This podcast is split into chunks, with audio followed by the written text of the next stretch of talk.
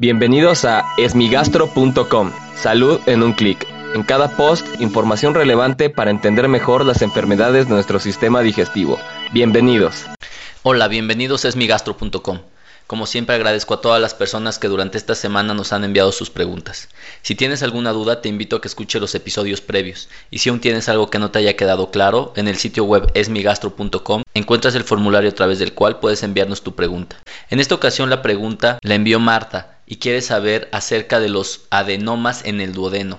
Este es un tema importante ya que en general los tumores en el duodeno son bastante raros. Es decir, todos los tumores en el intestino delgado son bastante raros. Lo más frecuente es observar adenomas en el colon o intestino grueso. Por lo general, los adenomas se detectan en un estudio endoscópico. En el caso del duodeno se suelen observar durante una panendoscopía o endoscopía del tubo digestivo superior y los adenomas en el colon a través de una colonoscopía. Por lo general con adenoma se refiere a un tumor que puede ser benigno o maligno.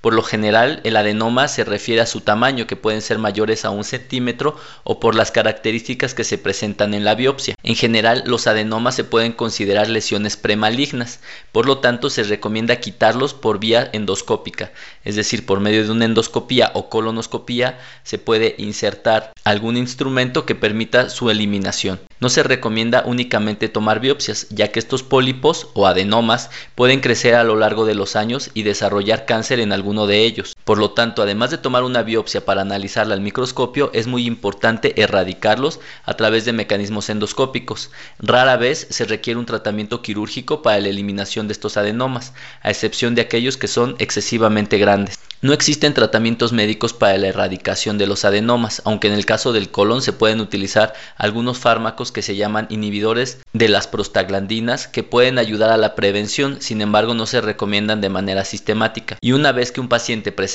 un adenoma requiere una vigilancia endoscópica continua, la cual puede ser entre cada 1 a 3 o 5 años. Muchas gracias a Marta por enviarnos esta pregunta.